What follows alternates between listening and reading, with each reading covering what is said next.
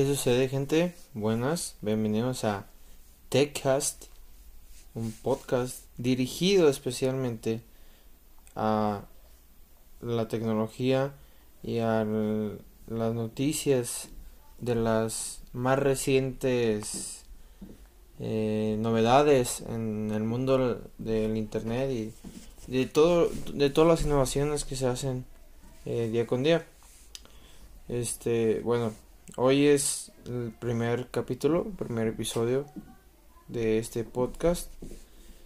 Y este la verdad mm, me, me gustaría bueno si es que este podcast te agrada eh, me encantaría que me ayudaras a, a escucharlo por lo menos todos los días un poco y así ver si tengo interés, si tiene la gente interés en, estos videos, ¿no?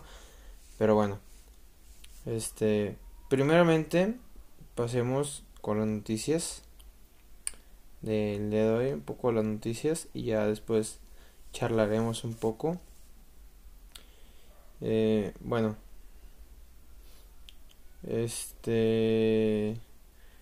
En noticias principales, que, bueno, las más conocidas, eh, Minecraft, el juego Minecraft, este, está presentando su versión Earth, que es el modo de realidad virtual de este videojuego tan popular que todos conocemos y que se ha estado haciendo varia publicidad en varias aplicaciones. Y, la verdad se ve muy muy prometedora. Ojalá y también existan en un futuro equipos eh, capaces y, y, lo suficientemente potentes para moverlo y que sean eh, relativamente económicos para el público. Pues eh, un equipo de realidad virtual cuesta alrededor de los de los 400 a 500 dólares por lo menos aquí en México que es el país donde yo resido, están bastante, bastante caritos eh, los equipos de realidad virtual. Entonces, el, el, más económico se podría decir sería las gafas de Samsung Gear y los el, el y las gafas creo que son de Facebook de Mark Zuckerberg que son una competencia del HTC Vive. No recuerdo bien su nombre. Pero, este, la verdad, ojalá y haya más alternativas, más baratas para poder utilizar la realidad virtual en un futuro. O simplemente nuestros smartphones estaría más que suficiente y con unos, un par de mandos sería sería un buen un, un bueno un buen videojuego y una buena experiencia que por lo menos a mí me agregaría este, experimentar y probar por lo menos una vez. Eh, bueno, en otras noticias, Google eh, mm, está dando a conocer que su servicio de Google Stadia eh, puede que haga competencia directa con las consolas de Microsoft y de Sony y de Nintendo pues tendrá un catálogo muy, muy comprometedor, por lo menos para esas consolas, y puede que sí les dé guerra, puede que sí les pueda dar mucha, mucha batalla y, y así como Sony y Microsoft se acaban de aliar para darles batalla a, Google Stadia, eh, puede que este también sea un rival más que más que difícil de derrotar pues el gigante Google todos sabemos que hace productos muy muy premium. Bueno eh, aquí la noticia. Google lanzará su servicio de streaming Stadia en noviembre para tratar de abrir paso en la industria de los videojuegos. Inicialmente será como parte de un paquete de 130 dólares que incluye equipo para jugar y un pase para un amigo. Google anunció el servicio de juegos en marzo sin dar muchos detalles. El jueves dijo que comenzaría las ventas por adelantado del paquete de edición limitada llamado Founders Edition.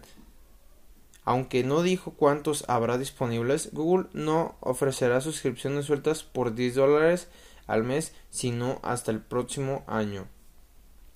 Stadia es el intento de Google por hacer que las consolas tradicionales y los videojuegos como Xbox y PlayStation sean obsoletas. Los videojuegos se guardan en Internet y los jugadores pueden usarlos en computadoras tradicionales con Chrome de Google o Chromebooks con Google Chrome OS. Los jugadores también pueden usar teléfonos Pixel de Google, pero no otros teléfonos con el sistema operativo Android, a diferencia de los juegos tradicionales, que el servicio de streaming requiere una colección sólida a Internet para jugar, preferible Ethernet. Al igual que las películas y la música, la industria de los videojuegos ha pasado del hardware y los videojuegos en formato físico a descargas digitales y streaming. Los creadores de las consolas más populares tienen sus propios servicios de suscripción, mientras Apple lanzará a a finales de año. En 2018, la industria de los videojuegos en Estados Unidos sumó 43.400 millones de dólares, 18% más que en 2017. De acuerdo con la firma de investigación MPD Corp, los videojuegos por streaming típicamente requieren una buena conexión a Internet y más poder en las computadoras simplemente ver un video, pues hay interacción en tiempo real entre los jugadores. Google dijo que usaría sus enormes centros de datos para alimentar el sistema. Bueno, estas son unas pequeñas noticias de Google. Ahora pasemos con Samsung. Que, bueno, Samsung en México anuncia tienda en Plaza Punto Valle en Monterrey. Eh, aquellos que sean de Monterrey, no creo que muchos haya de México, pero aquellos que sean de Monterrey del norte, eh, bueno, eh, Samsung, si son amantes de Samsung, este Samsung acaba de anunciar una tienda nueva que va a abrir aquí en, en Monterrey. Y, y, la verdad, si pueden este, comprar ahí sus productos y quieren comprarlos ahí, es muy muy preferible por las garantías pueden pueden este llegar con con pueden tener pueden extenderse incluso más de lo normal en cualquier otra tienda departamental